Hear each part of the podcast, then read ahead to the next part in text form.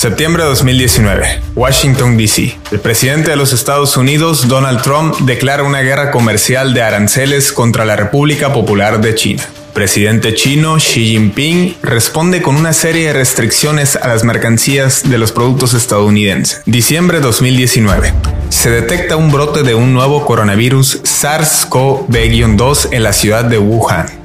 Marzo 2020. El nuevo coronavirus se expande rápidamente por Europa, mientras aparecen los primeros casos en el continente americano. Así, China se coloca en el trending topic al ser el lugar de origen de una pandemia global sin precedentes en más de un siglo. Las bolsas de valores caen mientras las acciones de capital chino se revalorizan a la alza. Es así como se sientan las bases para lo que los expertos en geopolítica llaman una nueva versión de la Guerra Fría. Esto es El Tablero, la Guerra Fría 2.0.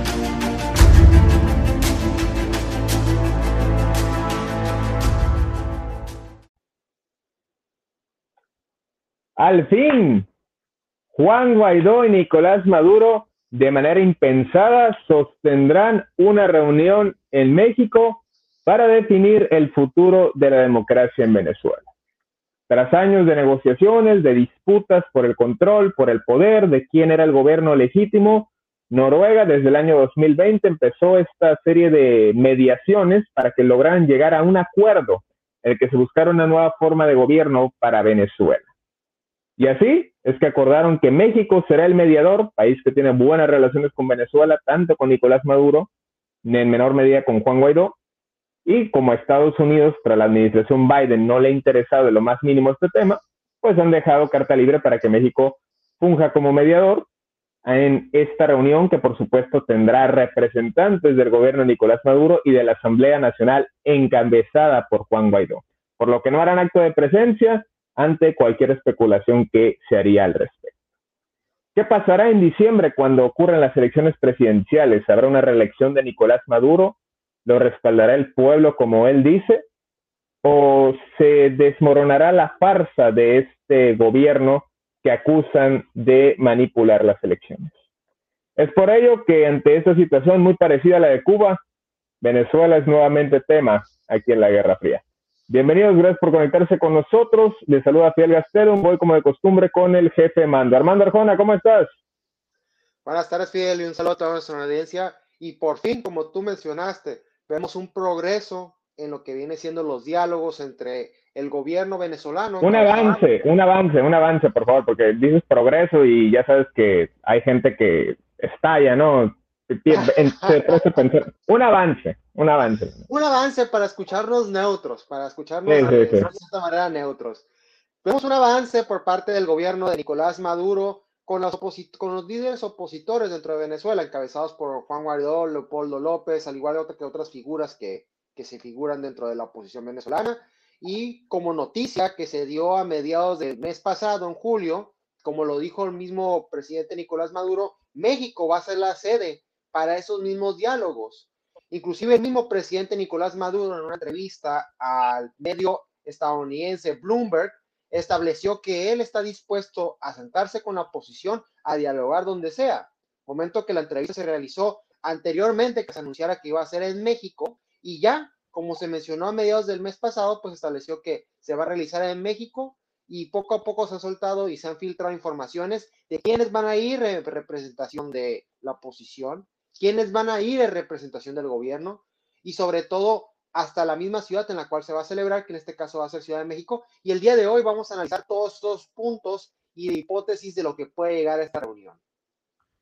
Bueno, que la reunión sea en México eh, no es de sorprenderse, yo lo sostenía desde hace algunos años que hemos estado, bueno, vamos, estamos por cumplir dos años apenas, pero yo lo sostenía desde hace tiempo que México era el lugar perfecto, más cuando estaba la administración Trump, un país que tiene que se metió de lleno y acusó a Maduro y le puso más sanciones.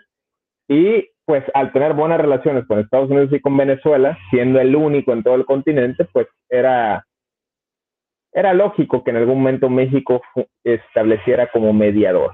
Ahora bien, ¿qué te parecen las condiciones que ha antepuesto Nicolás Maduro? Esto de, pues, que se le levanten las sanciones, que haya un ejercicio imparcial ante este diálogo que va a establecerse con los representantes?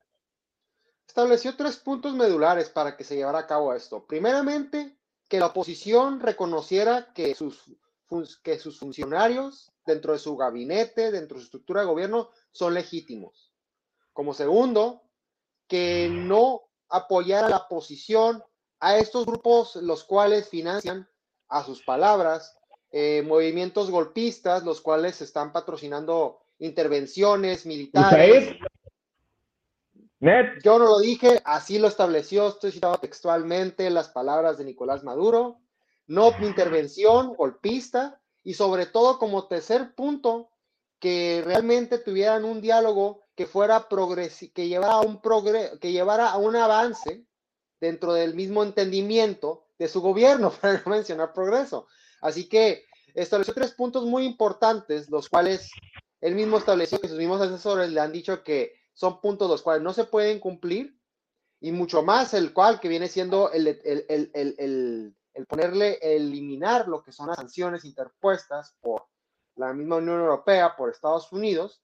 Así que este diálogo puede ser un parteaguas para que no se encuentre una solución. Sin embargo, sea la vía de respeto para tener unas elecciones funcionales en noviembre, que eso es lo que quiere realmente el gobierno venezolano, que haya unas, unas, elecciones en noviembre legítimas y que tenga la aprobación por parte de, de la comunidad internacional.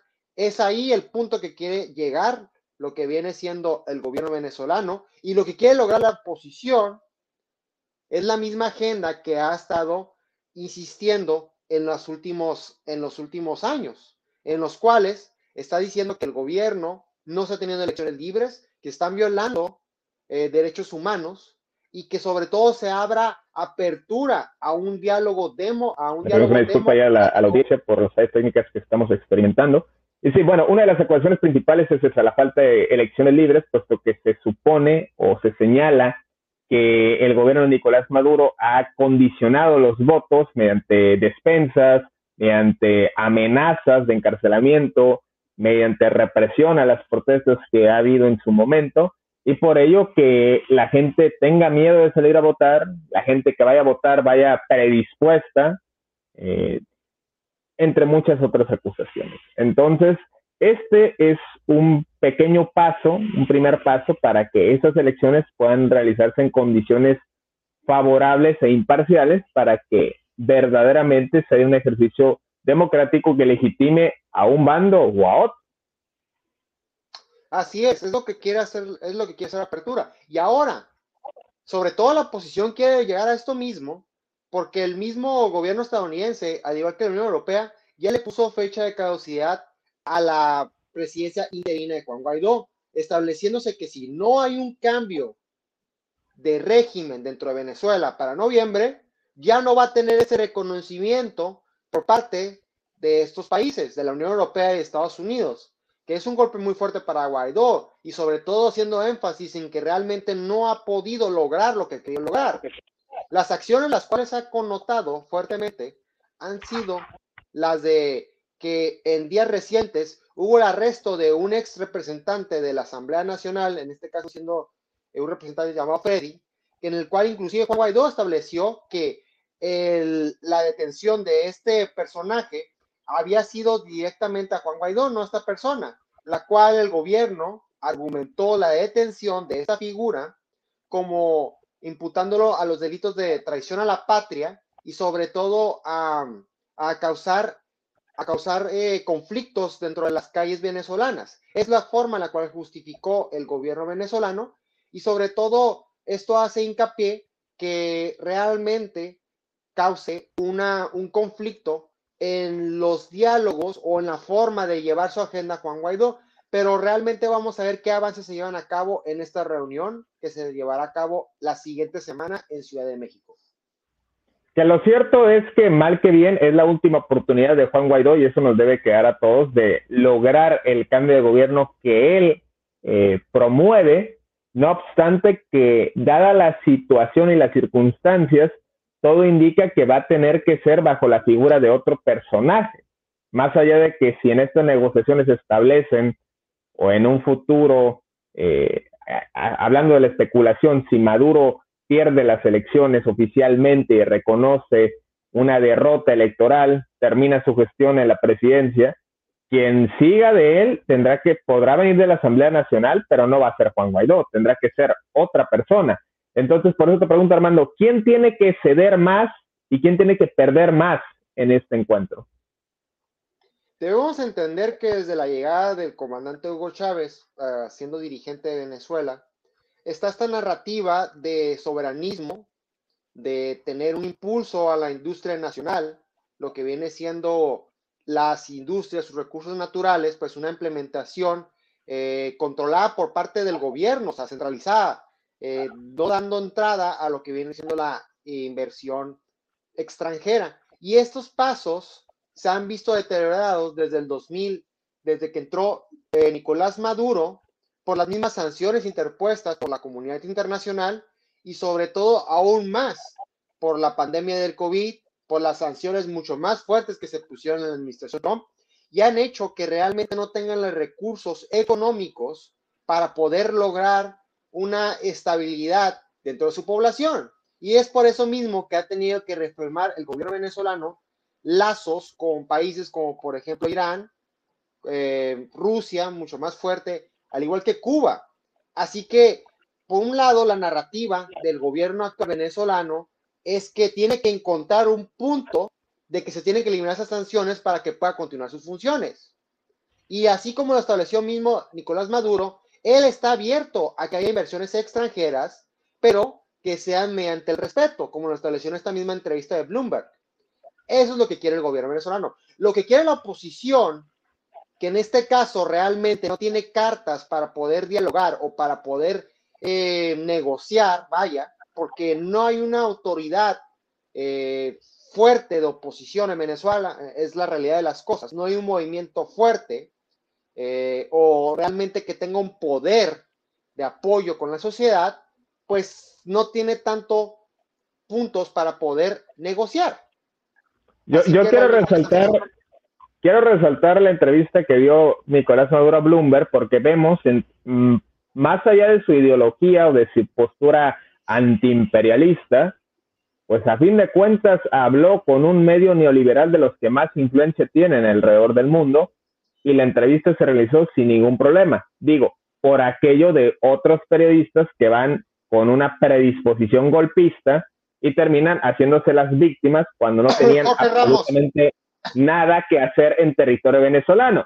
Y que encima, tanto que se quejaba este personaje, el de, de la prensa de Los Ángeles, tanto que se quejaba de las relaciones de México con Venezuela o el respaldo que se le da, porque recordemos que durante años el resto del continente le había dado el respaldo a Juan Guaidó, aunque bueno, ya vemos una inclinación hacia la izquierda. El último caso fue el de Pedro Castillo en Perú, que evidentemente reconoce a Maduro como presidente legítimo.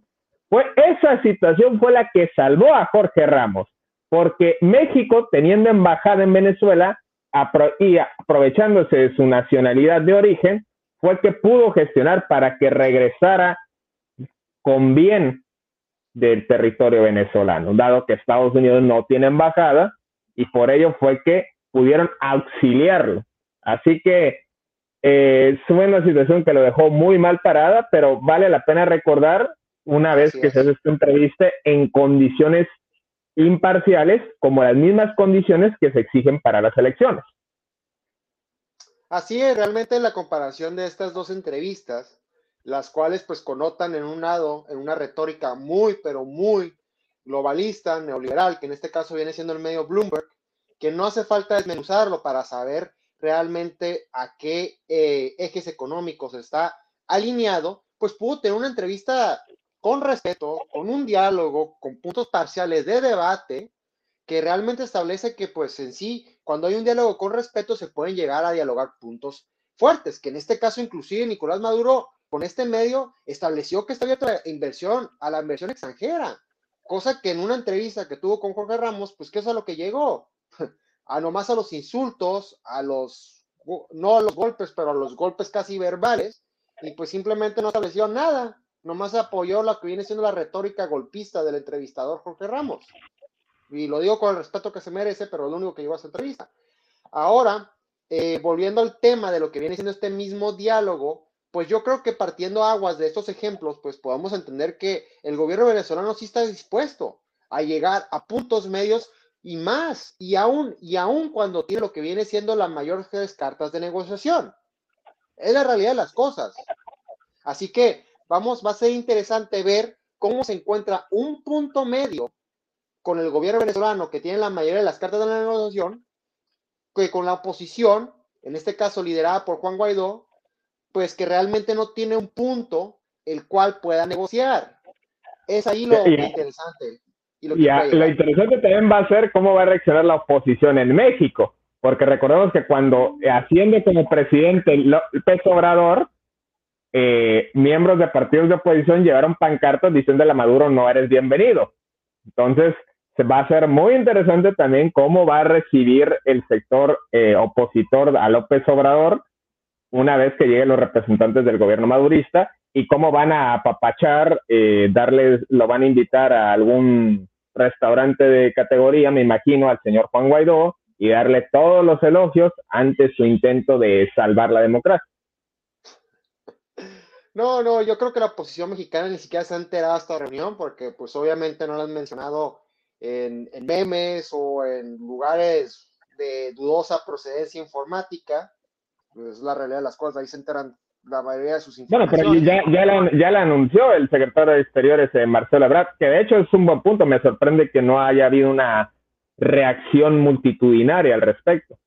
No, pues porque la oposición no lee, no, no escucha a los medios oficiales de gobierno, es la realidad de las cosas. Esperan que salga un pseudo periodista, un pseudo comediante a decir las cosas para que de ahí se enteren y mediante insultos, mediante golpes. ¿Latino ya lo anunció? ¿Latino ya lo anunció? Ah, sí, ya lo anunció. ahí me retracto entonces.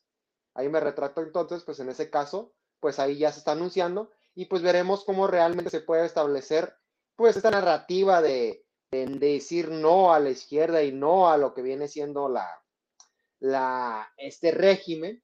Y pues también otro punto que vamos a hacer hincapié es que la misma oposición no va, va, a poner, va a mandar a lo que es unos representantes, al igual que el gobierno venezolano, no va a llevar, no va a ir el mismo Juan Guaidó a la reunión en México, al igual que Nicolás Maduro tampoco no va a ir a la reunión, van a mandar a ambos representantes. Así que aquí establece que pues va a ser un diálogo que va a ser más bien el hincapié a más diálogos, así como rondas de negociación, no tanto como un diálogo, un acuerdo en común. Y esperemos que las negociaciones fluctúen de la mejor manera para que Venezuela tenga un gobierno estable y que pueda poco a poco reconstruir su economía que se ha hecho pedazos tanto por las malas decisiones de Maduro como por las sanciones interpuestas por los gobiernos que apoyan o que apoyaban a Juan Guaidó. Entonces, ni de un lado ni de otro, hay que poner las cosas en contexto como son y pues qué bueno que va a haber una mesa de diálogo en México y ojalá que todo fluya de la mejor manera para que Venezuela pueda levantarse de esta situación que se ha agravado sumamente tras los efectos de la pandemia. Armando, te mando un abrazo. Seguiremos de cerca lo que ocurre en relación a esta reunión Maduro-Guaidó. Así es, Fiel. Seguiremos muy de cerca lo que viene siendo esta misma reunión y seguiremos con nuestra labor, estableciendo y desmenuzando lo que realmente pasa en este tablero geopolítico tan complejo.